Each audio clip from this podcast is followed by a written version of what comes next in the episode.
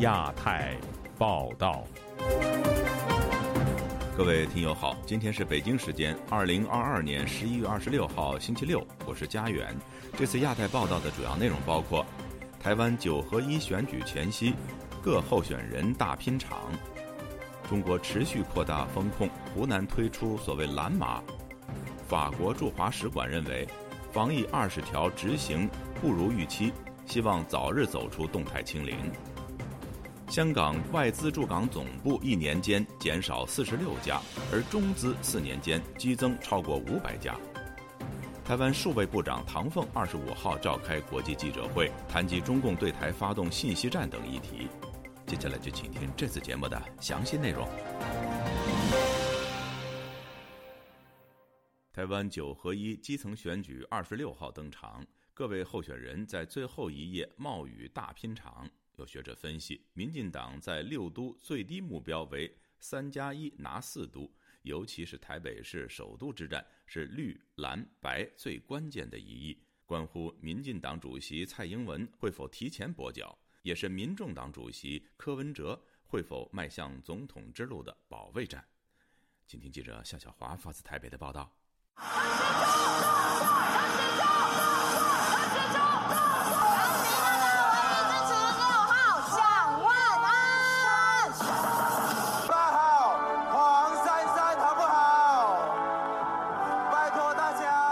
九合一选前最后冲刺，首都台北市选情紧绷，白天车阵扫街，市场拜票。迎接这座伟大的城市，想要改变的少年，对不对？对，带着感动回家入夜后，蓝绿白三党主席朱立伦、蔡英文、柯文哲全部回访台北，冒雨各位蒋万安、陈时中、黄珊珊催票，候选人都淋成了落汤鸡，脸上分不清是泪还是雨。雨下的这么大，谢谢大家，珊珊。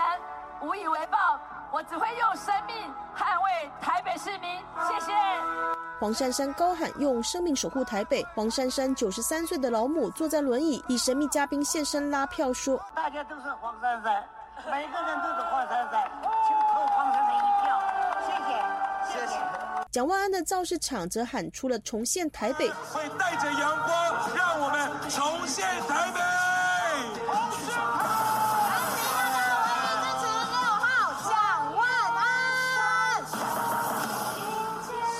相亲，风雨无阻，我们不怕，我们更坚定我们的信心。谢谢你们，最后大团结，拜托再拜。蔡英文呼吁打电话给户籍在台北市的选民，为陈时中多拉一票。打给一个户籍在台北的亲戚朋友，帮陈时中再多拉一票，好不？好，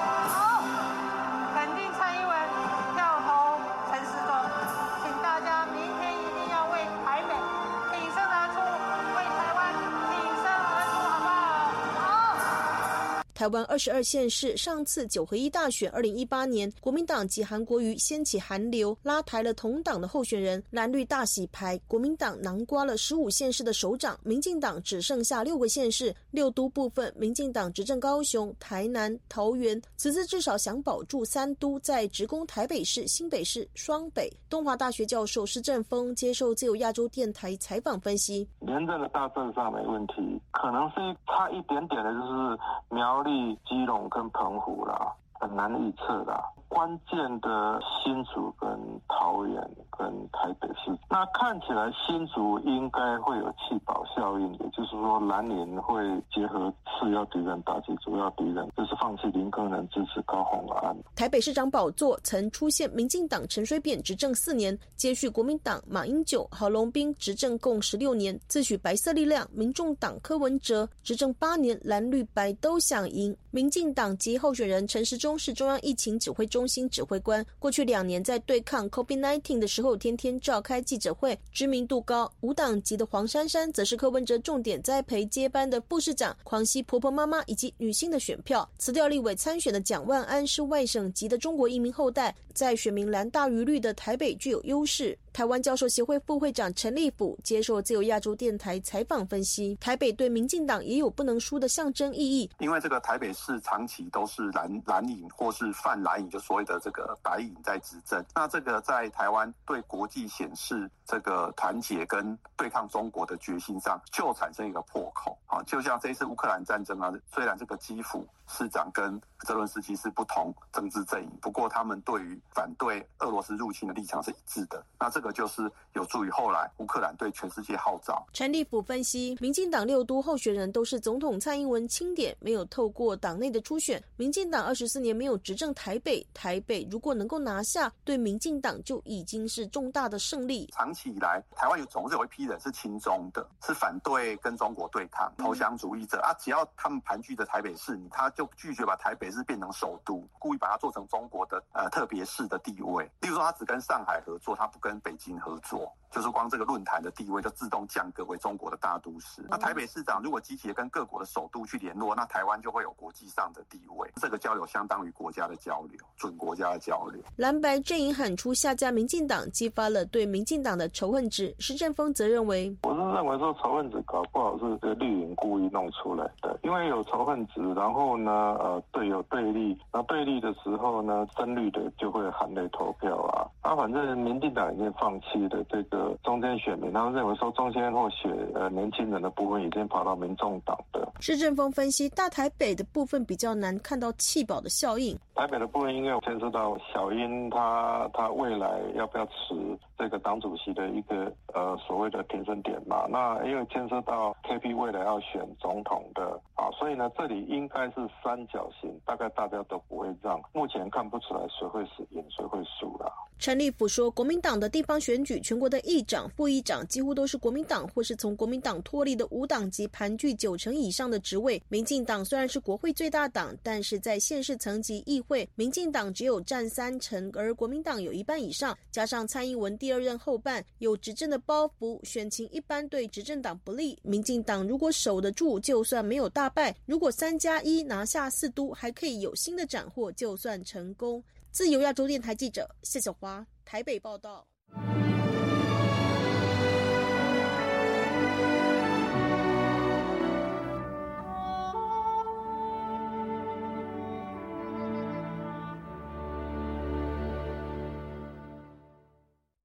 中国新冠疫情连续两天单日新增超过三万人。自红、黄、绿码之后，湖南星期五推出所谓蓝码，凡进入湖南者。前五天被赋予蓝码，在此期间不得进入医院和学校以外的公共场所。有当地人告诉本台，另有所谓紫码赋予特殊人群，但具体情况不明。目前有红、黄、绿、蓝、紫五种颜色的码实时监控人口流动。以下是记者古婷的报道。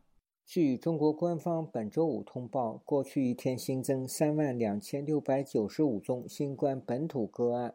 包括三千零四十一宗确诊以及两万九千六百五十四宗无症状感染新增本土病例方面，广东仍占最多的八千四百七十六宗，重庆、河北及北京分别新增六千五百宗、三千三百七十五宗及一千八百六十宗本土个案。目前，中国每一个人的手机内均安装了健康码，它会随时用颜色限制民众的行动自由。本周五早上，湖南有人发现自己的健康码突然变蓝色，大为吃惊。一网民在社交平台抖音说。起来的好多湖南人发现自己的健康码变成蓝色了。根据官方的告知呢，蓝码是省内回乡人员的一种状态。通俗的理解呢，就是自我健康检测的一种状态，即做到三天三检，第五天再检即可消除。做好个人防护是可以出门的，也可以去上班，只是限制进入人员密集的公共场所。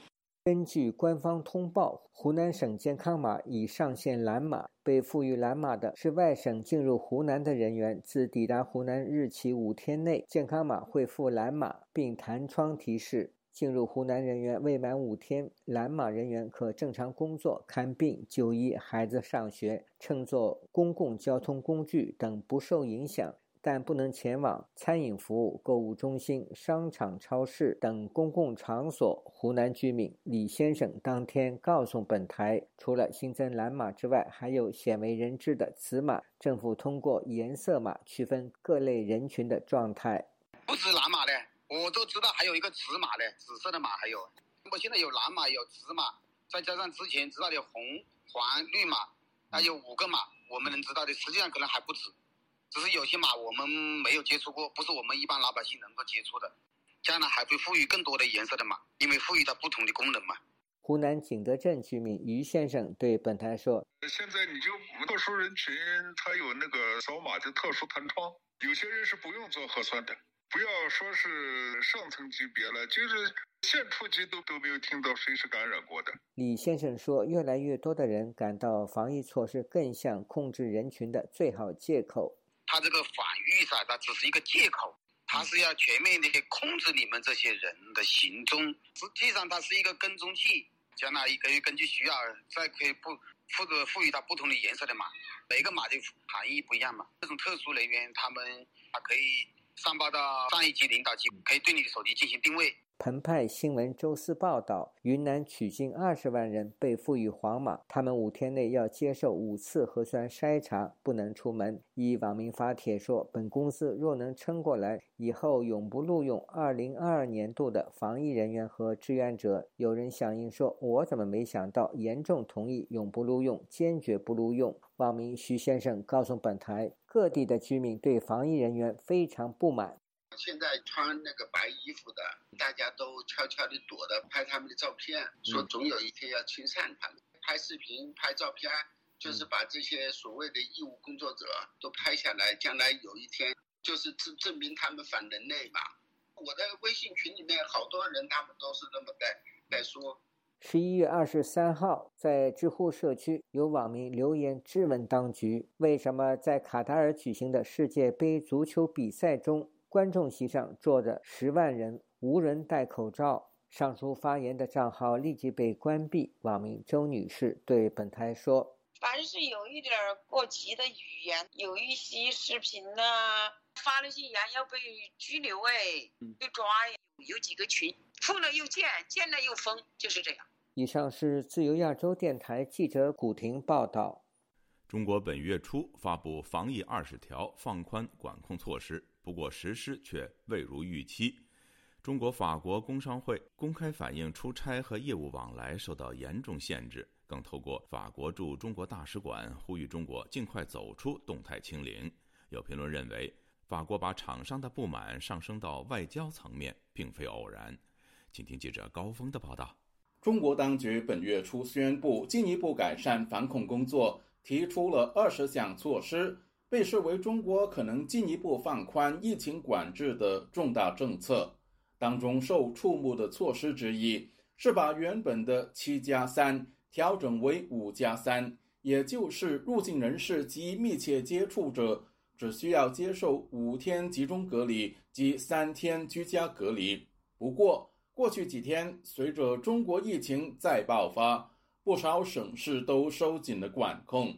让该措施难以落实。台湾政治大学国际关系研究中心研究员严振生表示，来自欧洲的商人普遍对动态清零难以接受。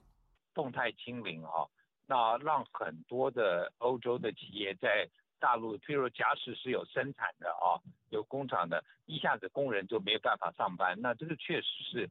那当然，他们欧洲人跟美国人一样嘛，不太能够接受这样类似这样的长期的一种这种隔离的约束啊。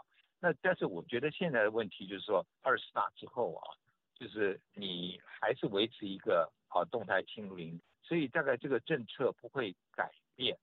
法国驻中国大使馆十一月二十四日在官方微博上表示。中国法国工商会注意到，自二十条宣布以来，实际的执行结果并未达到驻中国法国企业的预期。商会说，在中国大陆的商务出差仍然受到严重限制，在国内城市间的出差极其困难。上海本月初举行的中国国际进口博览会很多企业都取消或减少参加人数。商会并提到，很多中国城市，包括北京、上海、广州等一线城市，就疫情防控层层加码，对外地人造成很多困难，严重影响业务正常往来。中法间国际往来仍受限。二十条中所规定的“五加三”在现实里难以实施，多个城市规避责任，对境外人士来中国的隔离规定不明确。对隔离酒店的条件不了解，出差预算及时间成本都大增，影响很多法国企业来中国的决定，而总部与在中国法企间的来往严重受阻，影响法企投资信心。城市内本地商务活动受限趋势越来越严重，各城市内部的本地风控信息传递不明确。溯源时间过长，处理方式一刀切，导致无法预测的风控。近期被隔离或者居家的人数增加很多，严重影响在中国企业的日常工作。中国法国工商会呼吁中国政府真正落实二十条措施政策，取消不必要和过度的限制。法国企业希望看到在不久的将来制定明确的战略。尽快走出动态清零政策。商会又说，中国对法企仍举足轻重。为了使中法两国贸易和双向投资得以持续和发展，透明、可预期和公平的营商环境必不可缺。台湾辅仁大学外交暨国际事务学程召集人张梦仁注意到。法国驻中国使馆是在富士康厂房爆发示威冲突后不久发布消息，时机点出现的非常敏感。刚好这几天一直在报道富士康在郑州的抗议事件，目前的状况越演越烈，抗议的事件越演越烈。法国的外交部他也许是看到有那些警察拿着拿着棍棍棒在打抗议的人士，在驱散人群。在郑州的工厂里面，所以我想这个时机出来，应该是法国有看到第一次呢，有公开有这个画面，说工人们为了动态清零的状态开始在做抗争，所以法国外交部在讨在拿这个事情出来谈的时候，应该是有看到一些可乘之机了。英国传媒引述消息，欧洲理事会主席米歇尔。将于下星期访问中国，与习近平会面。这是欧洲理事会主席自2018年以来首次在中国与习近平会面。那他要去访问中国，他针对两个主题：第一个，他想跟中国谈人权，然后这人权里面还包括台海的危机；然后第二个就是要去讨论经济的问题。他想要讨论的是，中国应该要对欧盟开放。现在无限上纲已经到达法国法国外交部的话，那我们可能就持续观察，是不是十二月一号欧盟的理事会主席去中国访问的时候，是不是也会把动态清零拿出来谈？不过，学者张梦仁相信，法国驻中国大使馆以高姿态就动态清零表态。法国总统马克龙计划明年初访问中国，可能是更重要的因素。德国，哎，他们五大巨头在中国投资的三共三分之一，占欧盟三分之一，都是在中国投资。所以德国他一直在强调不能跟中国脱钩。德国包括肖兹，他刚刚访问中国之后，也拿回来很多的东西。所以在此刻，德国绝对不可能是第一个站出来抨击动态清零这个事。马克宏可能在明年年初去访问中国。法国这么高调，他是不是想要先抛出这个讯息，然后等到马克宏去访问中国的时候，能够有个东西跟习近平去谈？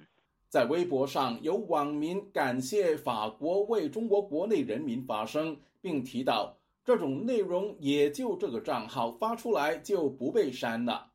也有网民分享，之前很多法国同事对中国赞赏有加。二零二零年疫情初期，羡慕中国防疫的也不少，但今年年初上海疫情彻底颠覆了他们的认知。解封后，很多把中国视为第二故乡的都仓皇逃出。自由亚洲电台记者高峰香港报道。二零二零年疫情的突然爆发，使全世界措手不及。最初，医疗资源不足、物资短缺成为共同的难题。今年是新冠病毒肆虐全球的第三年，中国在防疫政策上仍与世界背道而驰。本台梳理了动态清零政策下的十大风控乱象。以下是本台记者经纬的报道。在西方逐步恢复到正常秩序时，中国毫不松懈的动态清零政策仍令管控乱象丛生。美国华盛顿人权组织公民力量创始人杨建立分析说：“因为防疫本来是一个整个社会的公共管理它专业的事情，也是一个医疗防疫的专业事情。”现在在中国的防疫已经不是专业的事情了，已经成为一个政治上的一个事啊！这种政治上的这个防疫，不可避免的要把天灾变成人祸。疫情的次生灾害为何层出不穷？以下我们梳理了今年以来中国防疫风控的十大乱象。今年四月，上海封控期间，路透社报道称，一名两岁半的幼儿在确诊后单独隔离在金山区公共卫生临床中心的儿童隔离点，被迫与父母分开。有视频显示，该隔离点内数十名儿童大哭不止，缺乏看护。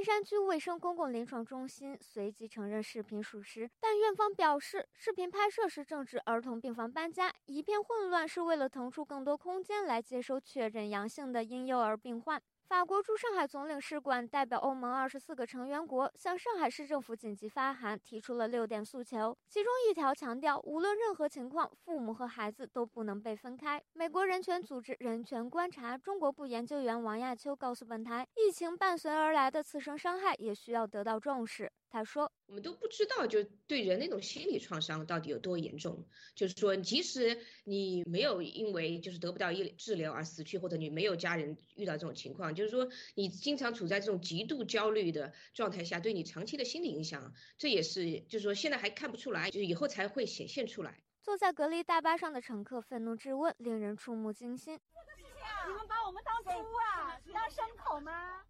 八月十二日，网络视频显示，在隔离转运的大巴上，两个防疫工作人员把一只塑料桶放在车门口的台阶上，让乘客在桶里上厕所。车上有乘客一脚将塑料桶踢飞，防疫人员十分生气地指使司机关上车门。九月下旬，贵州隔离大巴侧翻事故再次引爆了民众对不分昼夜隔离转运的强烈不满。九月五日，四川省甘孜藏族自治区泸定县发生六点八级地震，成都震感强烈。封控在家的成都民众跑下楼紧急避险，却发现大门紧锁，而防疫人员拒绝开门。防疫人员拿着大喇叭对民众喊话：“当没有？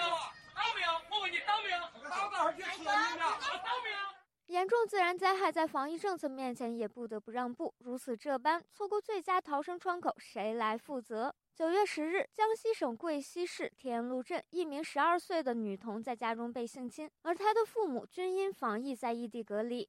警方十三日晚发布通报证实此事，然而避重就轻，仅辟谣受害人父母从未进过方舱。据官方信息查证，涉案人刘某某不仅担任村支书一职，还是贵溪市人大代表。王亚秋认为，过度防疫会使社会问题更加凸显，进一步激化社会矛盾。首先，在平常的时候，它都有很多社会问题。一个是因为中国没有，就是说独立的呃司法体系，你就说你的权利受侵犯，呃，你你去那个法院去告政府，你肯定是会输的嘛，对吧？其次，中国又没有媒体自由，你又不可以到新闻媒体上说你自己呃发生在你身上的不公的问题，也没有因特网自由，你又不好到媒体呃又不好到因特网上说，所以说各种它本来就已经出现的。呃，社会不公问题，呃，对你的权利的侵犯问题更被呃加重了。十月六日，北京房山区多人登山被困，房山蓝天救援队晚间接到任务进行搜救，因救援地点靠近河北，搜救队害怕弹窗，放弃了直接通往救援地点的路，绕了一条除了断崖就是绝壁的路。微信公众号“睿智房山”发文说，老队员像壁虎一样趴在崖壁上，让新队员踩在自己的肩膀上行走。十月下旬，中交建筑集团有限公司中标了上海市复兴岛预备方舱和密接隔离点项目。该项目预计总投资在十六亿人民币。纽约城市大学政治系教授夏明分析说，中国的核酸产业已经成熟，一旦放松防疫，会撼动多方利益。他说：“既得利益者总归会那个继续扩大他们的既得利益，但是一个最根本的问题就在于人的一个最基本的一个生存法则是要吃饭。那么这一点呢，是任何一个统治者了都没法忽略的。对中国政府来说，他如果那个继续这样来破坏老百姓的生路，要进行一个全方位的这个管控的话呢，我觉得是没有那个可持续性。”河南省汝州市一名十四岁少女在隔离点发高烧，连续两天得不到救治，十月十八日死亡。因防疫延误救治的事件屡见不鲜。杨建立认为，中国政府并未根据实际情况的发展而调整防疫政策。他说：“中国应动员全社会，尤其是政府的力量普及疫苗，而不是耗费人力物力每日测核酸。”十月下旬，有推特视频显示，甘肃省兰州市有民众被强制隔离在公共卫生间内。另一则视频还能看出，在兰州气温不足十度的夜晚，隔离人员临时安置在露天停车场内。王亚秋说：“在在这个国家里来说，对当地政府来说，清零是最重要的。你因为其他的病死了，你因为吃不上饭死了，都是其次的，因为他不需要对人民负责，他要负责的是他的领导人。他的领导人说清零是最重要。”其实我觉得这说到底还是一个体制问题。防疫以来，出境旅客遭到大规模劝返。十月，上海市公安局国际机场分局进行了违法行为通报，反抗劝返政策的旅客一律以扰乱公共秩序罪拘留五到十天。据多家媒体报道，此前网传中国已经停办护照，甚至对绿卡剪角，以禁止人员出境，但遭到中国各个出入境边防检查总站辟谣。然而，今年五月召开的中国国家移民管理局党组会议确实指出了要从严限制中国公民非必要出境活动。视频显示，十月二十四日，陕西有群众在隔离第八天时被要求自付食宿，防疫人员对他说：“那个费用咋弄？费用我真没钱儿，咋弄了？你给上边汇报一下。我汇报，你要没钱，你你这个码一直都是红的，你只只能在这一直待着。”杨建立认为。当一个人拥有了一个不被挑战的权利，那肯定他会恣意妄为的使用这个权利，这里边就透着很多非常丑陋的道德底线的这个无限的降低的这个现象。本台曾报道，九月下旬，重庆及云南部分城市首推集中隔离收费制，隔离人员在入住酒店时要一次性预付食宿费用，解除隔离时进行统一结算。夏明认为，中国如果继续推行如此严苛残酷的政策，必将引起社会动乱。疫情似乎并没有因为冬季来临而减退。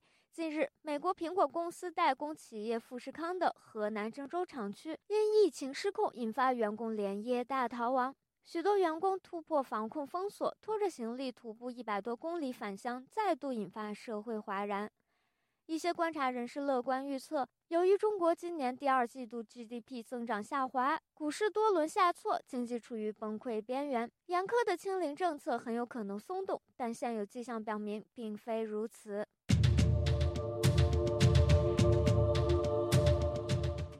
香港政府最新公布的调查显示，欧美公司占境外企业设驻港公司比例逐步下降，外资在香港的地位由中资取而代之。有评论认为，调查数据显示，大量中资企业涌入香港，填补欧美企业撤资的位置，不仅减弱香港的国际化，对香港经济长期发展构成极不理想的效果。而香港对外资失去吸引力，也将严重影响中国吸引外资的规模。详情，请听记者陈子飞的报道。香港政府统计处每年都会调查境外企业设立驻港公司、地区总部和办事处的情况。周四公布最新的调查结果，以今年六月一日计算，境外企业驻港公司共有近九千家，同比减小七十一家，其中四十六家是地区总部，也因此涉及的就业人数大幅减小两万五千人，是从二零一八年以来录得最大的跌幅。调查也显示，在港设立公司的境外企业中，五公司在中国的占比最多，有两千一百一十四家，同比增加三十四家。但与香港还没发生反送中示威和疫情爆发之前相比，四年之间累计增加超过五百家。同时，也发现美国和英国等国家在香港设立公司的数目正在不断的减小。以美国为例。虽然今年公司的数字同比减小九家，但从二零一八年开始已逐步减小，到今年已累计减少九十三家。调查有要求受访企业回应未来三年在香港的业务计划，表示会扩充业务的企业，在过去四年不断的减少，从二零一八年的百分之二十一减少至到今年的百分之十三。今年也有百分之三的受访企业表示会逐步终止或撤离在港的业务。香港中文大学商学院亚太工商研究所名誉教研学员李兆波表示，数据反映的情况并不理想，估计香港在三年以来的严格防疫政策是导致外资暂时或永远撤走的主因，会对香港经济带来一定的负面影响。由香港話成日話國際城市，呢個就相對係係弱啦，因為內地從境外公司的總數看，可能影響不大。但从国际化的角度，香港这方面的优势相对区域的竞争对手会被减弱，因为中国的企业国际化的程度不高，能成为国际品牌并不多。而且，如果香港越来越像深圳和上海等城市，会使香港的经济越来越受中国经济影响，特别是在经济放缓时，对香港经济长远发展是极不理想。社會學者钟建華表示，防疫政策只是一時的限制，導致外資快速撤離香港的原因是實施國安法後，香港的自由度和法治等方面的變化，對國際高端人才和外資已經失去了吸引力。香港的頂級商業大樓的空置率屢創新高，是最好的證明，也因此迫使北京調動中資停港。抗疫只是一時，可是呢，對香港。制度的破坏是长远的。北京的反应呢？如果有一些大型的海外投资机构，他们奔走之后呢，尽快用自己的公司把那些写字楼都都填了。越来越多中国内地的公司在香港投资，取代欧洲、美国，让快的影响不至太过明显，可以顶住一时，可是不能长期骗人的。经济学者施林表示，境外驻港公司总部减少，以及新设立的公司当中以中资为主等数据，不仅显示香港对外资的吸引力减小，以及从走国际化路线变成走国有化路线。更重要的是，香港作为中国吸引外资最多的城市，在中国经济下行时，香港同步失去吸引外资的能力，将进一步打击中国的经济。如果说把香港这个统计数字口径并入到中国内地的话啊，香港吸引外资能够占到整个中国主权范围内的现在的这个吸引外资数的至少百分之三十以上。如果说香港的这个大门给关上了，中国吸引外资的规模将会出现断崖式的下滑，这个影响是显而易见的，而且是立竿见影。就亚洲电台记者陈子飞报道。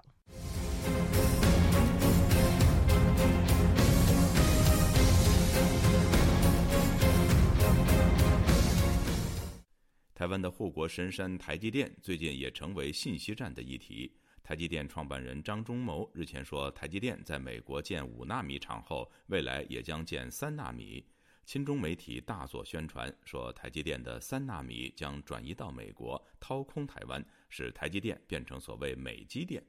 台湾学界人士发起谴责恶意资讯战护卫台湾西顿声明。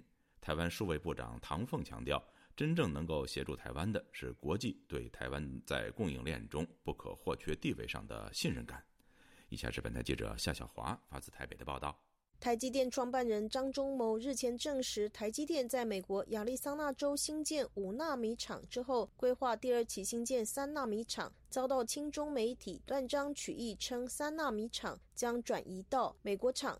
负面宣传战扩大，冲击选情，包括台湾大学电机学系教授林宗南、阳明交通大学资工学系讲座教授林英达、成功大学电机学系教授李忠宪和张顺志，以及科技业的专业人士徐美华等人，二十五号发起谴责恶意资讯战护卫台灣細盾声明。他们也曾经在二零一五年共同发起反中资入股台湾 IC 设计的联署行动。林宗南接受自由亚洲电台采访指出，攻击半导体、散播这些怀疑美国，让台湾的民众对于半导体、美国这个坚强的盟友失去信心。啊，那这些似是而非的说法。所以的话，我们就发起了声明。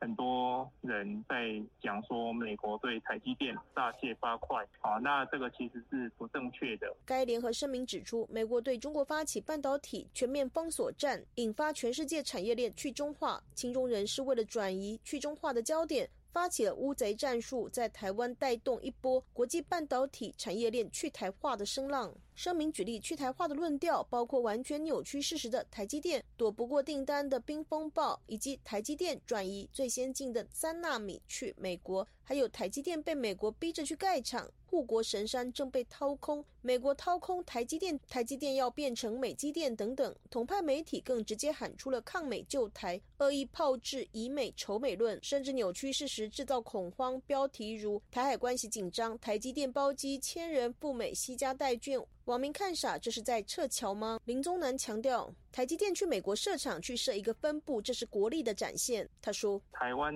因为科技这个国力的这样的一个强盛，使得说全世界都认知到台湾的这个重要性。好，所以的话，蔡英文总统也才那一个登上啊经济学人的这样的一个封面。啊，啊，所以话这个是一个台湾强盛的一个表征，并不像有一些人他故意在唱衰。说台积电去美国设厂，它就被掏空了。那其实没这回事。这个就像说高雄的佛光山，它也有去美国的有洛杉矶去设分部。那不可能说，你去设一个分部的话，佛光山的这个佛法。哦，就不见了，就被掏空了。哦，那这个是那个很荒谬的一个说法。台湾数位发展部部长唐凤二十五号召开外媒记者会的时候，也被问到台积电去美国设厂，是不是等于保护台湾的细盾没有了？唐凤表示，台湾半导体在国际上有关键地位是事实。在疫情期间缺货的时候，台湾尽可能的协助调度供货。唐凤强调，我觉得真正能够。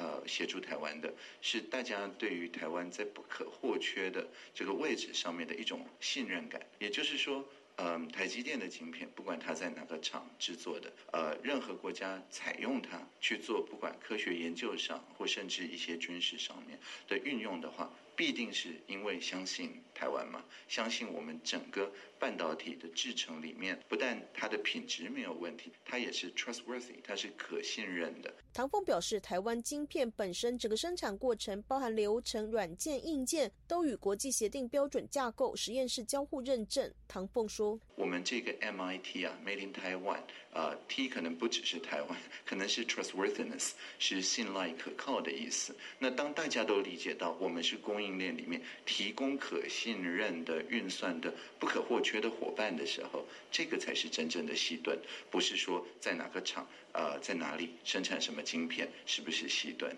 自由亚洲电台记者夏小华台北报道。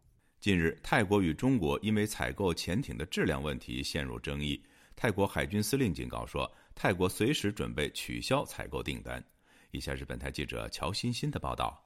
十一月二十二号，泰国海军司令楚颖灿从警派对外宣布，正准备就军方采购中国原级潜艇举行会谈。中方若不能保证发动机的安全性能，泰方有权随时取消采购合同。他说道：“是我们有权与中国取消潜艇采购合同，但还得再做谈判。”据泰国泰雷报消息，军方打算和中国大使馆武官及负责建造的中国船舶重工国际贸易公司在十二月份举行会谈，以便对该采购案准备财务预算。该潜艇原计划在二零二三年中旬交付。但因疫情而改为在二零二四年中旬交货。该报报道，因为巴基斯坦也向中方采购了同类潜艇，因此面临和泰国海军一样的问题：发动机等零部件质量有待进一步测试。泰方希望中国海军能为中国产的发动机提供质量担保。泰方也担心订单的取消会影响双方关系。公开资料显示，泰国早在二零一七年四月与中国签约，拟购买三艘原级潜艇，总值约十亿美元，拟交付的。的第一艘造价为约三点七七亿美元。二零一八年，泰国海军司令还赴武汉造船厂剪彩开工。两国合同规定，新建潜艇需采用德国的 MTU 三九六型发动机。但德国驻曼谷使馆武官今年二月向曼谷邮报证实，中泰两国在签署该潜艇采购合同时，并未事先和德方协调。今年初，德国禁止向中国出口 MTU 三九六型发动机，中方又改为承诺用中国产 C。Hd 六二零型发动机取代，但遭到泰方对作战性能的质疑。泰国总理巴育今年四月份曾表示，有可能取消该潜艇合同，这引起了双方反复交涉。掌握该技术的多个企业对外表示，此举因应欧盟对一九八九年天安门镇压事件做出的对中国武器禁运规定。与此同时，涉及十亿美元的对华潜艇采购案也遭到了泰国民众持续反对，造成泰国款项支付不断拖延。当地网友为此还专门成立脸书网页追踪相关最新信息。目前该群有一万多名成员。在泰国海军司令表示或将取消上述潜艇订单之后，许多网友认为泰国与邻国关系友好。根本没有必要大量采购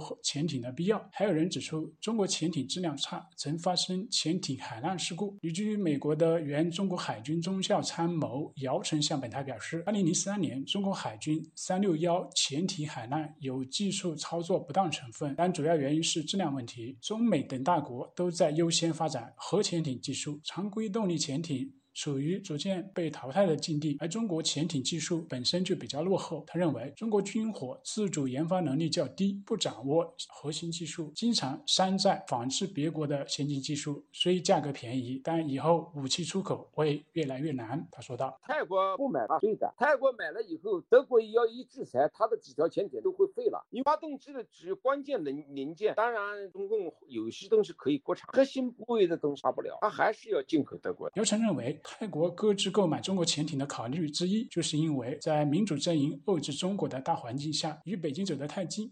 属于政治不正确。台湾成功大学政治学教授、台湾泰国交流协会理事长宋正少认为，德国也可能更加会去严密的管控关键技术。那以以后可能他们会更谨慎，不能够再再卖给啊这个中国大陆，因为你卖过去之之后，可能很快就说德国制的就会变成是大陆制。他表示，泰国此前购买中国军火，有在政治上交好北京的考量。但在当前中美竞争的大背景下，欧美日趋对中国进行高科技禁运，泰国当前的经济形势也导致了财政紧张的局面。以上是自由亚洲电台记者乔欣欣的报道。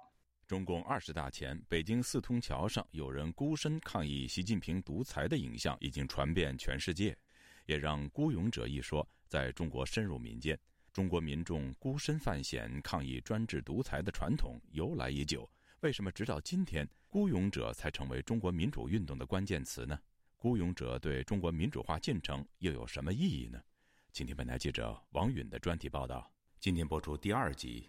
今年九月一号，福建龙岩市的艺人是向景峰突然被警方抓捕，他被抓的原因不详，他的父母也没有收到拘留通知书，直到当地的派出所签了字，直到九天后，维权网才发布了这一消息。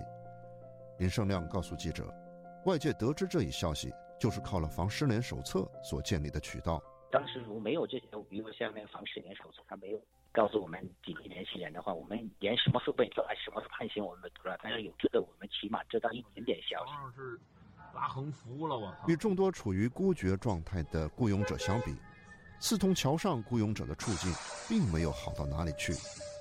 由于中国政府封锁信息。实际外界并不十分确定，十月十三号当天，在四通桥上贴出横幅的到底是不是只有一个人？只是根据网络流传的现场视频和照片，舆论更倾向于认为这是一个人的单独行动。外界至今也无法得知这位孤身犯险者的真实姓名和背景，网络上只是流传着他名叫彭立发，并且警方如何处置这位雇佣者，外界也是一无所知。但四通桥的雇佣者毕竟出圈了，他所引起的舆论回响远超以往的雇佣者。现在事件过去已经一月有余，在关注中国民主前途的海内外社交软件群组里，人们仍不时地提及雇佣者。在中国的城市街头，在美国的东西两岸以及欧洲，至今仍有中国人不时仿效四通桥的雇佣者，在街头举牌、散发传单或者高声呐喊。表达对中共二十大上习近平连任的拒绝和愤懑。张波叔理解这些舆论回响背后的情绪。啊，中共二十大习近平组建的这样一个新的班子，啊，这个新的班子的话呢，基本上就是一个习家军的一个全套人马，啊，这可以说是这个可以想象的中国政治演进当中最糟糕的一个结果。王军涛则认为，四通桥雇佣者的影响力之所以出圈，关键在于以二十大为背景，体制内的精英心态变了。越来越多的人和特别是体制里头的人，现在对体制内的改革不抱希望了。他们开始关注体制外的这些人，体制里外人都期待着体制外面的人们去通过一些突破性的举动打开缺口，然后呢，让这个社会的不满的能量在体制内外都爆发出来，结束这样一个独裁和专制。王军涛强调，这实际上体现出中国的反对运动正在转型。就是反对运动由一个纯粹的大众的反抗运动和少数的民运的良心运动，正在变成一个真正的政治反对运动。他分析说，当反对运动发生质的变化时，雇佣者将会前赴后继，层出不穷。身在内陆重庆的雇佣者张吉林的感受，印证了汪军涛的分析。四通桥抗议事件发生后，张继林感觉周围的气氛变了。有一个现象是很特别的。有一些普通老百姓都会认为，像我这样敢说的人就会越来越多。张继林很早就是一个雇佣者。二零零三年，他曾因为在北京天安门广场试图通过广场警卫向中央领导人递交“民主宪政”的倡议书，而被当地警方投入了精神病院。但张继林并没有被吓阻，也没有止步于雇佣者的角色，他开始走向广场。二零一七年。张继林加入了当地城市广场上的义诊活动。我走路路过这个观桥广场，我才发现很多老年人在那里，呃，谈这些民主政、民族政治之类的问题。我才加入了广场运动。二零一九年初，张继林和同伴在观音桥广场上发表政治演讲，他当时提出了要罢免习近平。讲了整整七天，第八天他们才抓到我。张吉林被当地警方刑事拘留。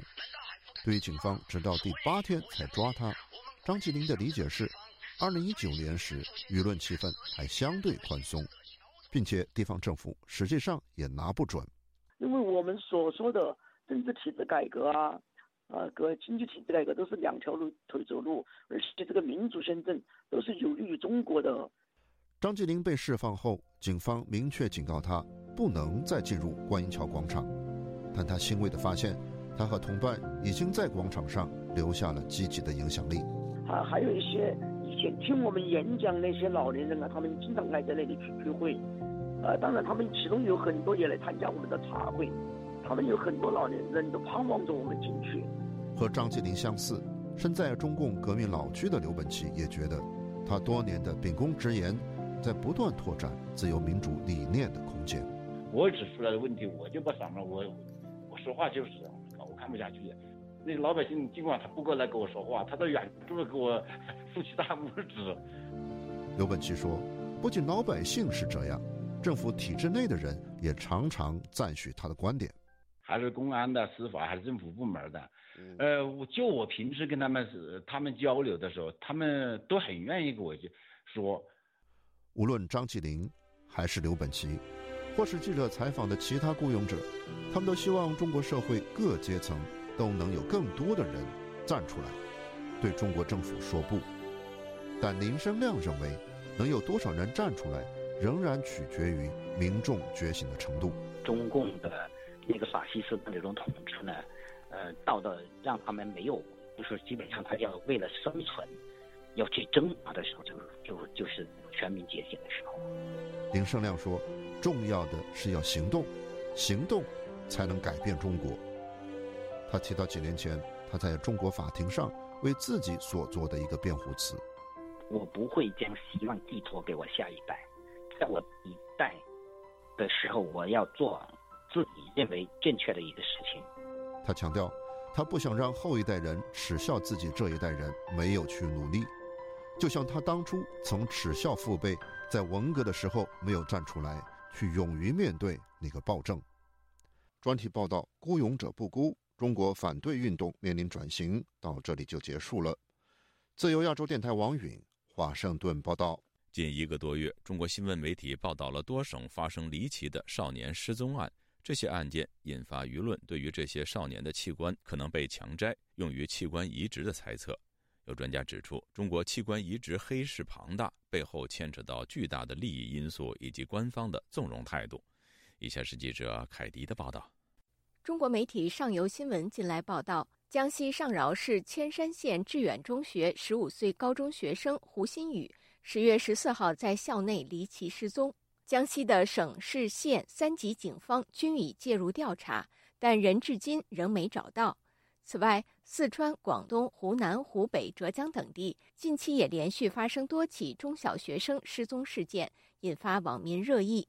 很多网民质疑，这可能与中国日益猖獗的非法器官移植黑市密切相关。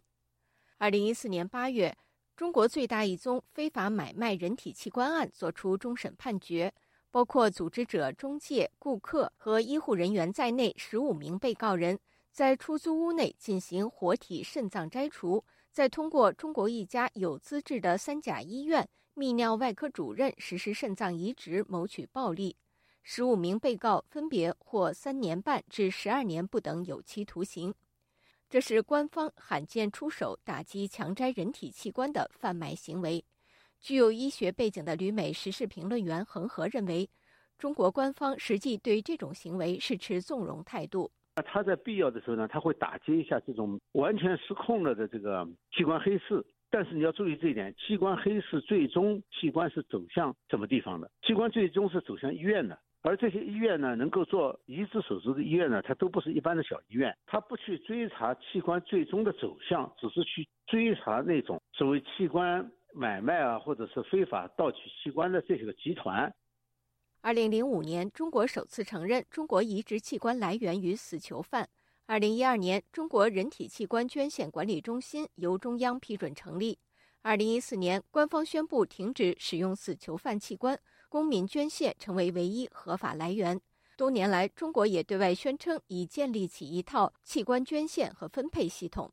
据官方统计的数字。从二零一零年到二零二二年四月底，中国累计遗体器官捐献三点九万余例，捐献大器官十一点五三万个，捐献数量为亚洲第一、世界第二。不过，恒河指出，中国民间的传统和实际情况是，极少有人自愿捐献，真正的器官来源，官方基本上是放任不管。就是说，他明明知道就在中国捐献做不成的，所以他这个法律呢，其实就是以。捐献为名，这样的话呢，就是他可以把所有的器官来源都说成是捐献来的。恒河指出，中国死囚犯器官目前仍在使用，因为时任中国卫生部副部长的黄杰夫曾说，死囚也是公民，也有权利捐献器官。但中国的死囚并没有那么多，根本无法支撑起中国庞大的器官移植需求。本台无法独立证实恒河的说法。目前，中国官方宣布的数字是每年器官移植数量在一万到两万之间。但有研究机构根据现有中国器官移植中心数量、病床数量和周转率的估算，中国每年实际器官移植数量大约为十万，最低也有七万。恒河说，参照美国的器官捐献和实际移植比例来讲，中国每年最多只能有几百例移植手术。但目前中国器官移植业却发展的非常庞大。你要是按照它的各种数据汇拢起来算的话，它有一个非常大的空缺。那么这个从空缺呢，就有可能呃造成这种犯罪行为。在中国现在的问题呢是，实际上是纵容这种行为的。二零零六年，法轮功学员率先披露了在中国被关押的法轮功学员遭火摘器官现象。统计数据也显示，中国器官移植业自从2000年迫害法轮功开始，就呈爆炸式增长。恒河表示，在国际揭露了中共活摘法轮功学员器官罪行的过程中，中国器官移植业依然疯狂发展，因为背后有太多利益，扩张到后来就必须到法轮功群体之外去寻找供体，而社会上愿意捐献的人数又非常之少。据人民网今年9月2号报道，中国国家卫健委近日答复称。将继续修订完善人体器官移植条例，待发布之后，将积极完善相关政策配套措施。旅美人权律师吴少平告诉本台，中国的人体器官移植条例作为行政法规，其规定本身就很粗略，缺乏细节。不管你是捐赠捐赠器官也好，还是受赠这个捐赠器官的人，还是涉及到相关的这个利害关系人，他们的这个呃法律的就近途径，我们是发现是基本上是没有什么明确的这个就近途径的。以上是自由亚洲电台记者凯迪华盛顿报道。听众朋友，接下来我们再关注几条其他方面的消息。中国官方新华社十一月二十五号引述新疆乌鲁木齐自治区中共党委宣传部发布的消息：乌鲁木齐市天山区一小区高层建筑于周四晚间。十七点四十九分许发生火灾，造成十人死亡、九人受伤。报道说，二十二时三十五分许，现场明火被扑灭，伤者均因吸入有毒烟气，紧急送往医院救治。十人经抢救无效死亡，九人为中度吸入性肺损伤，生命体征稳定，无生命危险。星期五当天，在海外社媒平台推特出现。火灾后，民众前往乌鲁木齐市政府聚集抗议的视频，并有网友披露，死伤者多达数十人。但截止目前，本台无法独立核实上述的消息。官方《环球时报》原主编胡锡进当天通过微博表示，有一些人在网上发帖抱怨小区内消防通道被小汽车堵塞，这是因为小区已经封控了一百零九天。汽车的电打火打不着，致使救火延误。胡锡进还表示，乌鲁木齐的居民对防控政策有意见，这是真实的。乌鲁木齐是全国连续性防控时间最长的大城市，该市的大量居民从八月中旬以来就被禁止离开小区，这样的超长时间封控显然是不合理的，超过了人们身心能够承受的程度。